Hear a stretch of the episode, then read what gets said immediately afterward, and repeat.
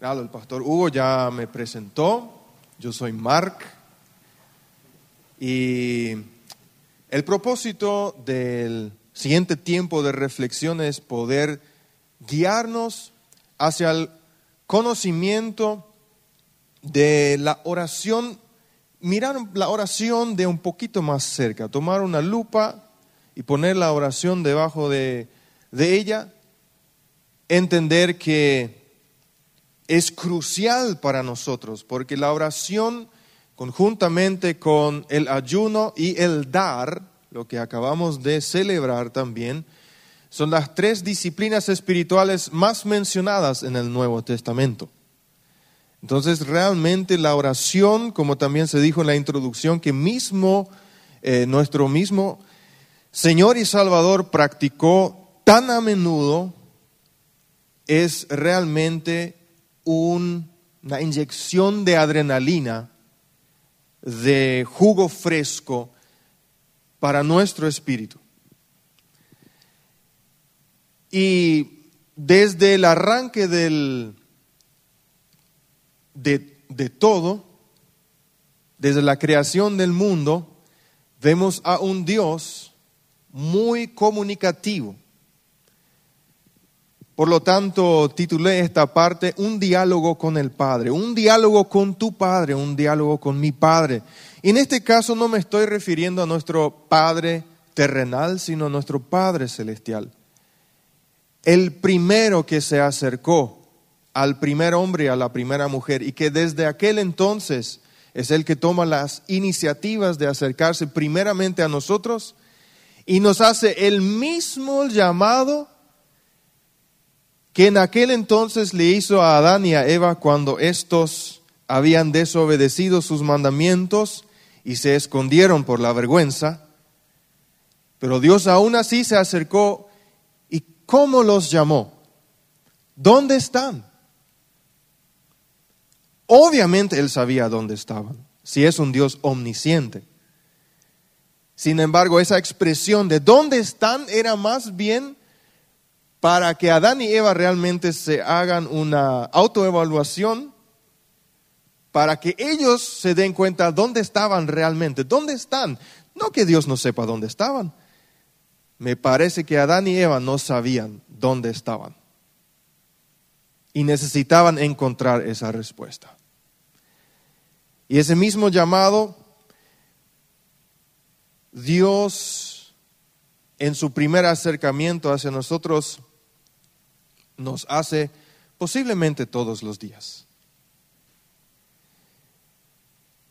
Este es un, sermón que prediqué en el retiro de la iglesia del servicio en alemán el año pasado y también en uno de los servicios de los jóvenes. Así que quizás para algunos sea una repetición, sin embargo, la ley de la educación está basada en la repetición y puede que uno que otro concepto te, llame nuevamente la atención o estés percibiendo de que desde aquel momento realmente has hecho progresos y avances.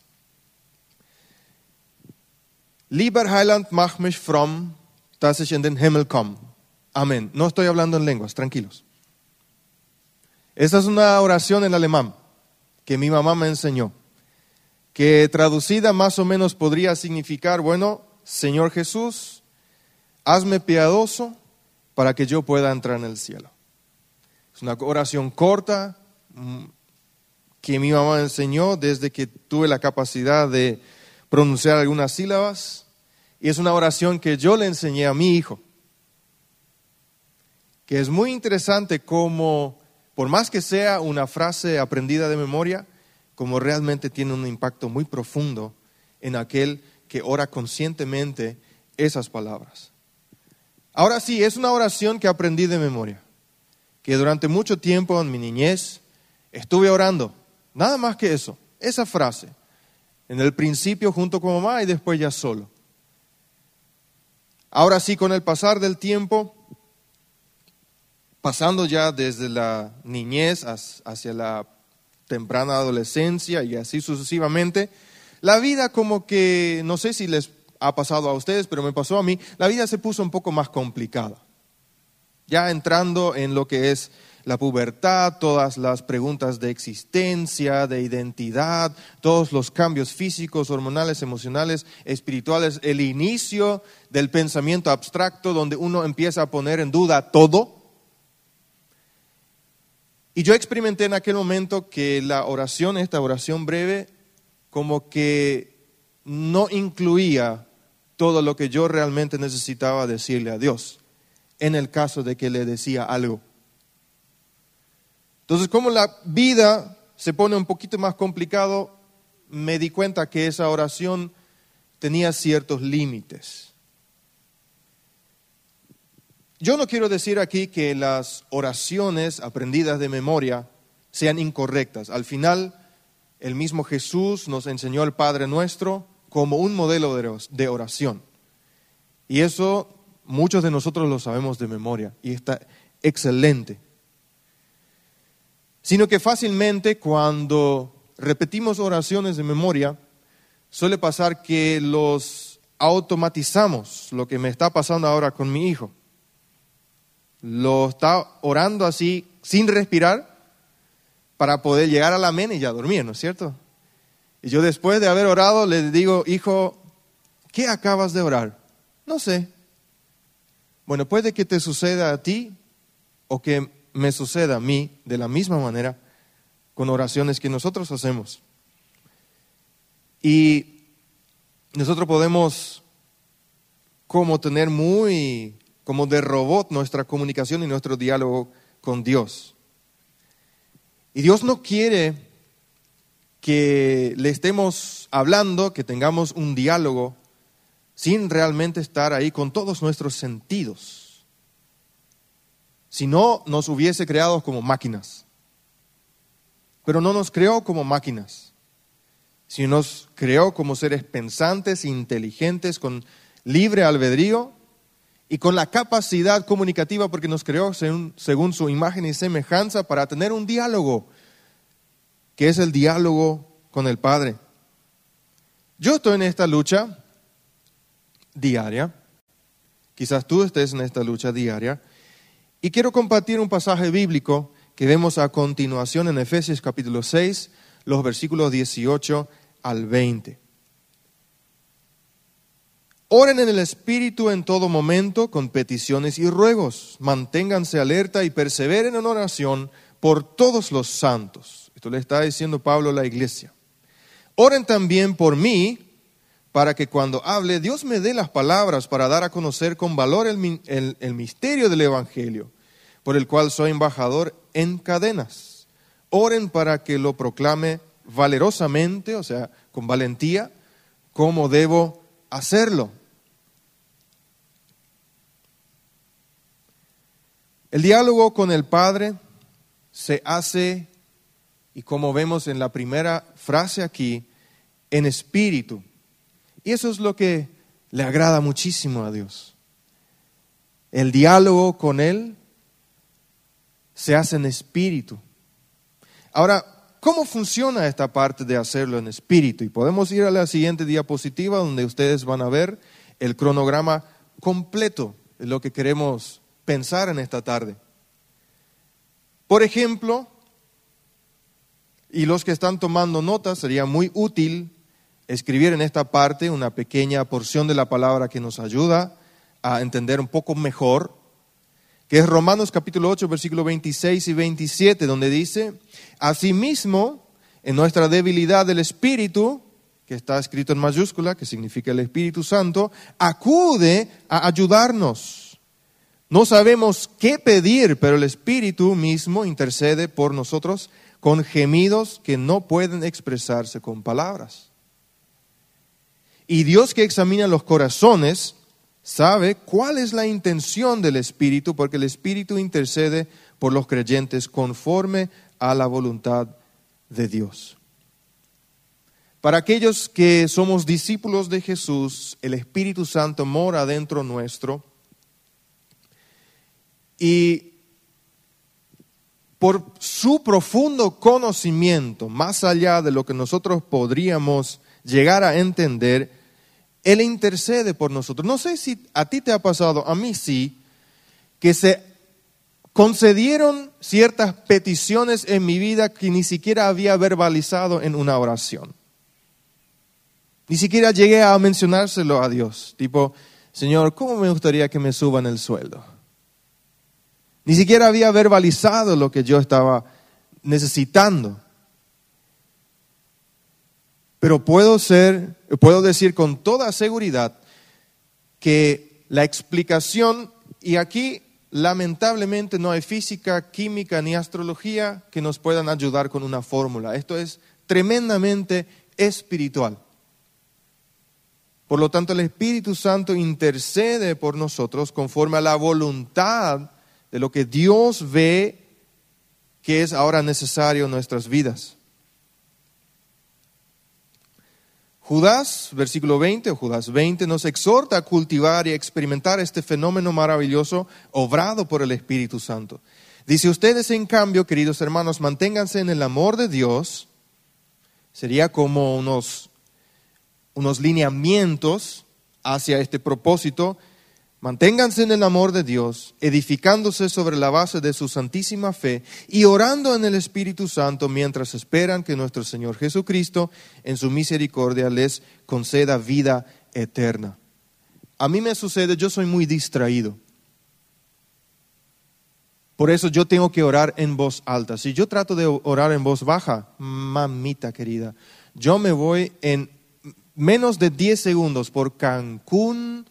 Yo pienso en mi factura de Ande que no pagué todavía, pienso en que cómo me gustaría ser mejor padre y ah, el problema esto y aquello en el trabajo y ya me fui. Soy muy distraído. Así que gracias a esta parte yo me puedo aferrar a que si esas distracciones me quieren realmente sacar de un momento íntimo con mi Padre para que dialoguemos, yo puedo apelar al Espíritu Santo para que me ayude a realmente que mi oración esté eh, teniendo fluidez y sentido. Claro que al Señor le encantan también las cosas de Cancún y de mi factura de Ande y todo lo demás. Sin embargo, pueden tener su ubicación en mi diálogo con Él. Él se interesa tremendamente por eso. Por lo tanto, su voluntad, la voluntad de nuestro Padre, es que podamos orar en espíritu. Y Dios nos da el poder para que podamos cumplir con su voluntad si se lo permitimos. Como dice el versículo, si realmente nos mantenemos en el amor de Dios.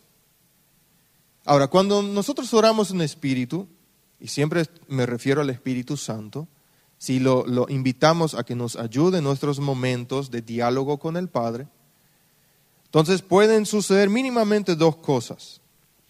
El Espíritu Santo nos indica por qué cosas orar, porque realmente podríamos hacernos la pregunta, principalmente en el momento de la petición, si lo que estoy pidiendo realmente está conforme a la voluntad de Dios para mi vida ahora. Yo desde niño siempre quise ser un hombre rico, en plata. Siempre quise tener mucho dinero. Y cuando eh, papá me daba un 10 mil guaraníes, era poco.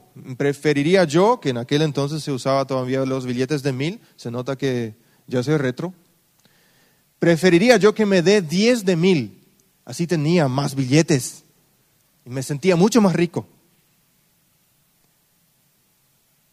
Y algunas veces oré a Dios, Señor, yo quiero ser un hombre rico. Y para darle un número, ¿no es cierto? Uno siempre tiene su, número cuando hace chistes de 100 mil dólares, un millón de dólares. Bueno, lo mío siempre fue de un millón de dólares. Dame un millón de dólares. Y Dios sabe que posiblemente sería difícil para mí quizás administrar un millón de dólares, por eso no los tengo todavía. Pero ahí Él, ¿no? Y aquí yo, haciéndome esa pregunta, cada cosa que yo pido realmente está conforme a lo que Dios tiene provisto ahora mismo para mi vida? ¿Sería yo capaz de administrar un millón de dólares comenzando con dar el diezmo? Yo no sé lo que Él ve en mi corazón, posiblemente mucho más de lo que yo veo. Y posiblemente Él no me esté contestando a eso por, mucho amor que me tiene a mí. y por cosas quizás que Él me quiera proteger. Y una segunda cosa, cuando uno ora en el Espíritu, logra también esa energía que muchas veces nuestros, nuestra voluntad, a veces impulsada por nuestros sentimientos, quiere frenar un poco ese ánimo para la oración. Ah, orar ya otra vez. Y eso no solamente es cuando lo hacemos de manera colectiva, también es una gran lucha en la vida individual, personal de cada uno. Apartar momento para la oración no es sencillo, pero cuando oramos en el Espíritu Santo, Él nos da esa energía y evidentemente tú puedes decir, ok, muy bien, puede que sí, puede que no. Bueno, te reto a que lo intentes.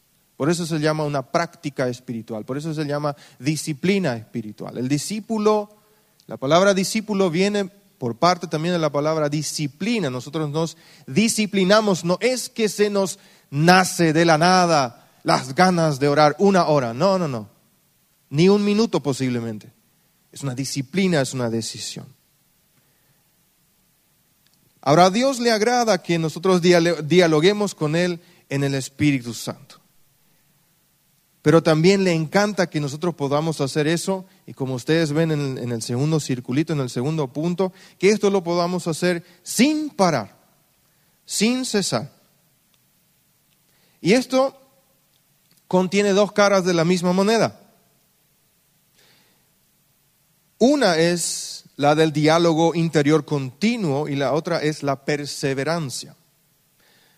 Ahora, la gran pregunta que yo me sigo haciendo porque no tengo la respuesta completa, pero estoy también en el proceso de aprender eh, en, este, en esta temática, ¿cómo se puede orar sin parar? ¿Cómo se puede orar sin cesar?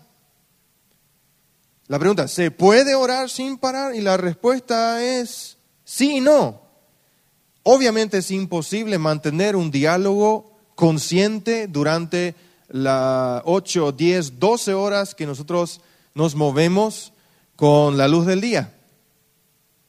Si es imposible porque nosotros tenemos que eh, estar pendientes de nuestros hijos, en la casa, la limpieza, en el trabajo, en el tráfico. Tenemos muchas cosas en las cuales pensar y muchas palabras que articular durante el día, conversaciones en el trabajo, en casa, en, todo lugar. Entonces, obviamente eso no es posible. Pero no es aquello a lo cual Pablo está apelando aquí. No es una pronunciación continua de palabras, sino es más bien una actitud de nuestro corazón. Y cuando empecé a entender esto, entendí un poco mejor qué significa tener ese diálogo interno. Porque seamos sinceros, en muchos momentos de nuestro diario caminar pareciera ser que no le involucramos a Dios en nuestros asuntos, por lo menos no de manera consciente. Sí le hemos pedido quizás a la mañana, Dios bendiga toda esta jornada, y lo va a hacer sin lugar a duda. Pero lo tratamos como un amuleto de la suerte, lo dejamos en ese lugar donde hemos orado y nos comprometemos a volver a ese mismo lugar al día siguiente, si es que lo logramos al día siguiente.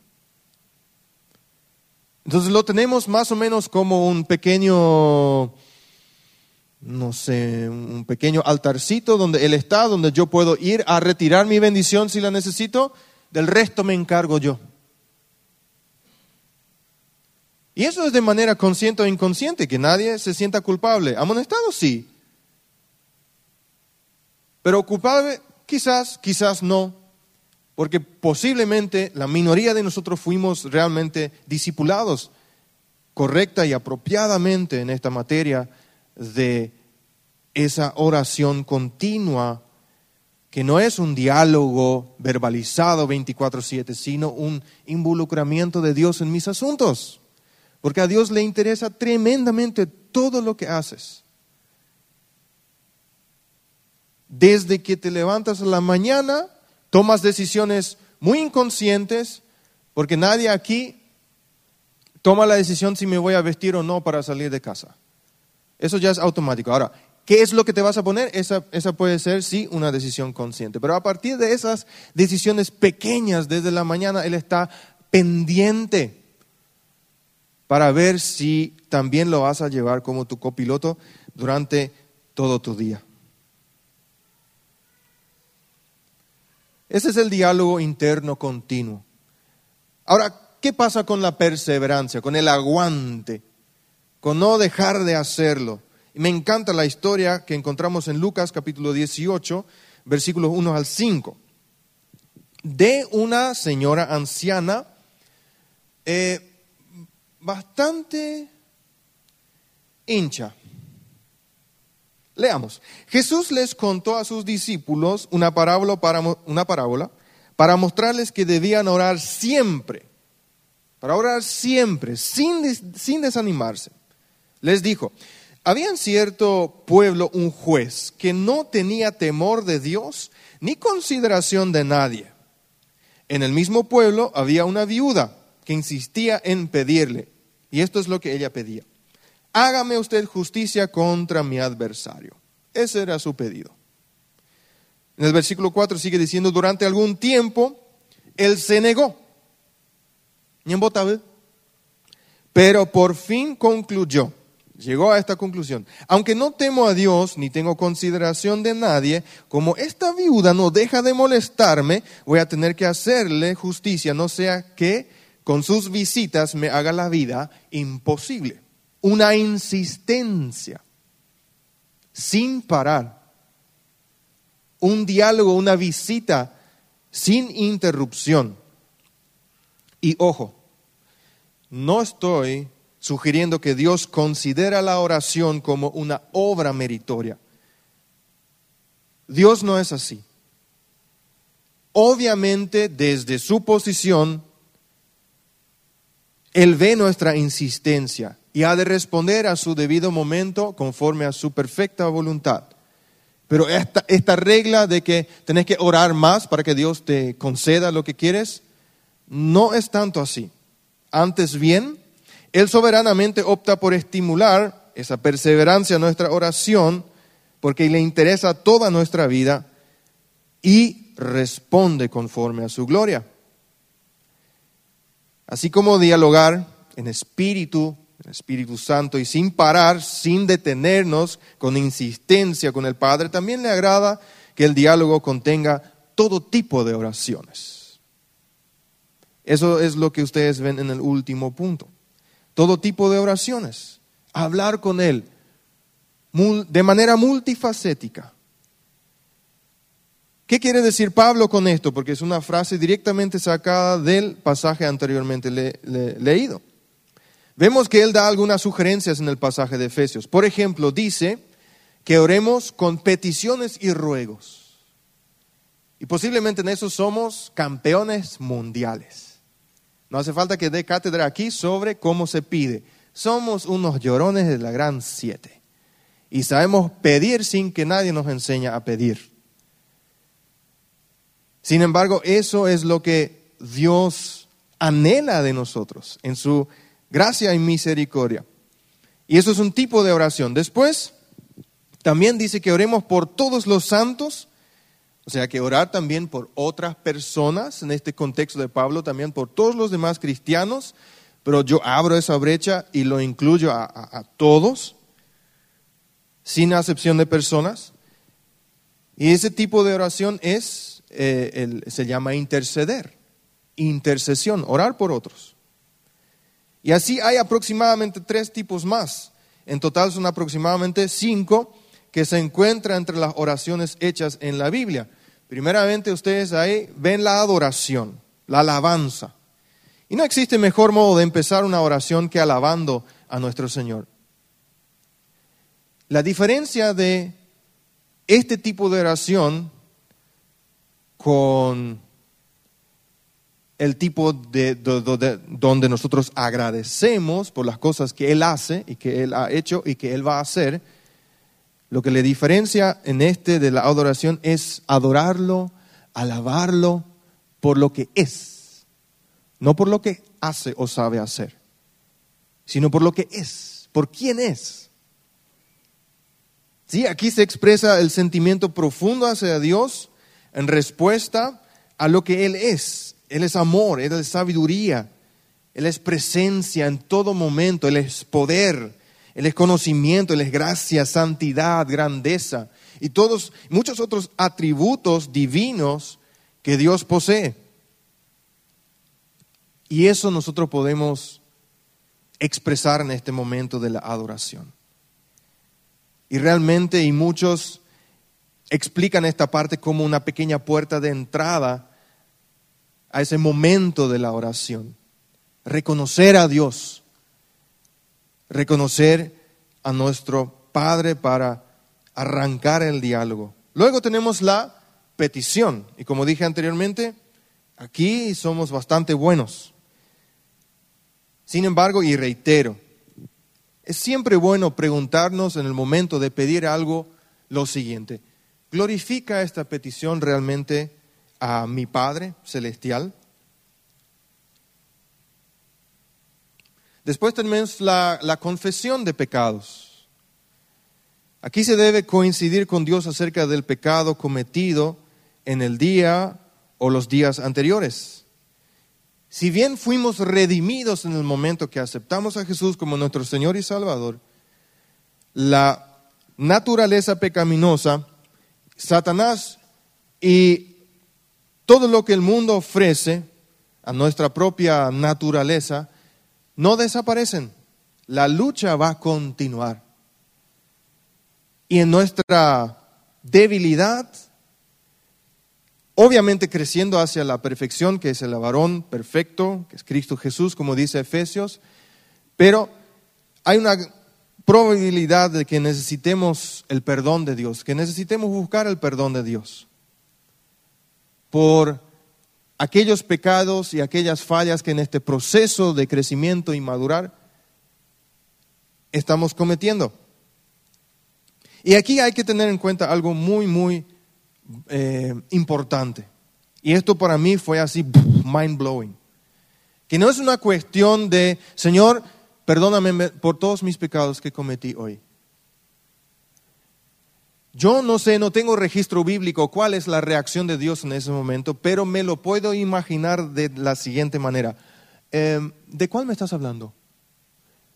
¿De, cuál específicamente quieres que te perdone? ¿Por qué me imagino a Dios cuestionando eso? es para poder provocar el perdón de Dios, debe haber, debe haber arrepentimiento. Y el arrepentimiento no es algo que yo puedo automatizar para todo el día. Dios, me arrepiento por todo lo que hice. ¿Ok? Por, ¿qué, es lo que realmente te arrepientes? Decime, decime. Ok, um, a ver, uh, tantas cosas. A ver, ¿por dónde comienzo? Pasé en luz roja hoy. ¿Realmente te arrepientes de eso? Y, y Simba, ¿verdad? Tengo que hacerlo. Sinceramente hay que mirar nuestro corazón y ver si hay arrepentimiento por los pecados que estamos pidiendo perdón. Por lo tanto, esto tiene que ser así de específico como nosotros sabemos ser en las peticiones, así de específico él espera que seamos también en esta parte de nuestra confesión de pecados. Con nombre y apellido. Tomarse un tiempo para recordar dónde la he metido hoy. Y posiblemente muchos, en, muchas ocasiones habrá sido de manera inconsciente. Bueno, menciónalo también. Quizás hayas herido a alguien sin darte cuenta. Bueno, tú dices, no, pero no es mi responsabilidad. Sí, es tu responsabilidad, está en tu cuenta nomás no te diste cuenta. Entonces realmente estar en esta parte muy concentrado en aquello que Dios, en aquello que nosotros deseamos que Dios borre de nuestro corazón. Luego está la gratitud. Algo que nos cuesta de vez en cuando. Y aquí sí le, le damos gracias a Dios por las cosas que Él hizo, hace y va a hacer. Le damos gracias por la lluvia que trajo un poco más de, fresquete a nuestro ambiente. Hacía un calor infernal. Bueno, no sé cómo ustedes lo vivieron, pero yo lo sentí así. Así que yo doy gracias porque yo sé que la Biblia me hace entender a mí que Él hace llover y que es una intervención divina, que es parte de su creación, que así funciona. Así que gracias Dios por esa lluvia. Luego tenemos, y como último punto del punto 3, el tipo de oración es la intercesión. Es por las, eh, orar por las necesidades de, de otras personas, de los demás. ¿Sí? Asimismo como oramos aquí por Jenny, por el campamento Discover, esa es intercesión. Y es muy interesante aquí observar de que la intercesión no siempre necesita nombre y apellido. Cuando Esteban, el primer mártir, fue apedreado, él oró. Él oró, pero no dijo específicamente los, los nombres por los cuales él estaba orando. Pero ¿quién estaba presente en este acto, en, en aquel acto? Y después tuvo una gran transformación. Fue Saulo. Yo estoy convencidísimo de que la oración de Esteban, por más que no contenga el nombre de Saulo, fue impacto directo en su vida más tarde. Y así también nosotros podemos ser impacto directo, no importando si sabemos el nombre de fulano. Se han reunido 103 preadolescentes durante esta tarde y tardecita. No voy a conocer los nombres de todos. Pero yo sé que parte de mi tarea como líder es interceder por cada uno de ellos. Y eso lo puedo hacer de manera general. Entonces, interceder por los demás es crucial por tu pareja, por tu esposo, por tu esposa, por tus hijos. Si tus hijos nunca escucharon una oración de tu parte, esta es una oportunidad. Si tu pareja nunca escuchó una oración verbalizada de tu parte, esta es una grandiosa oportunidad. Y con eso me gustaría concluir, porque al final, si no llevamos esto a la aplicación, queda un lindo dibujo, un lindo esquema en la pantalla y algo tremendo que escuchamos por ahí un domingo por la tardecita. Sin embargo, esto para nosotros los cristianos es total y absolutamente fundamental. Lo más lindo de esto, y quiero cerrar, que Dios nos capacita para esto. Él da la posibilidad. No es nada imposible para nosotros. Él lo hace posible. Tenemos la capacidad. Nomás es una práctica con la ayuda del Espíritu Santo. Teniendo esto en mente, si tú estás sentado, sentada, al lado de una persona que quieres mucho, puede ser tu compañero de vida, puede ser una amiga, puede ser un amigo, entonces esto sería un momento espectacular para orar por esa persona. Si de repente estás sentado en un lugar donde a tu lado no hay muchos por los cuales orar, entonces tú puedes tomar ese momento para practicar de repente el agradecimiento, la alabanza, la adoración o la confesión de pecados. Y quizás ustedes estén preguntando, yo tengo que usar siempre todos estos tipos de oraciones en cada diálogo que yo voy a tener con mi Padre. No, no hace falta. No hace falta. Sin embargo, encontrar un equilibrio para no siempre estar quejándonos y pidiendo y dejando fuera la intercesión por otros, porque no eres el único, no eres la única que necesita. Hay otros que también necesitan. Y depende de ti y de mí que nosotros podamos interceder por las necesidades que también otros tienen.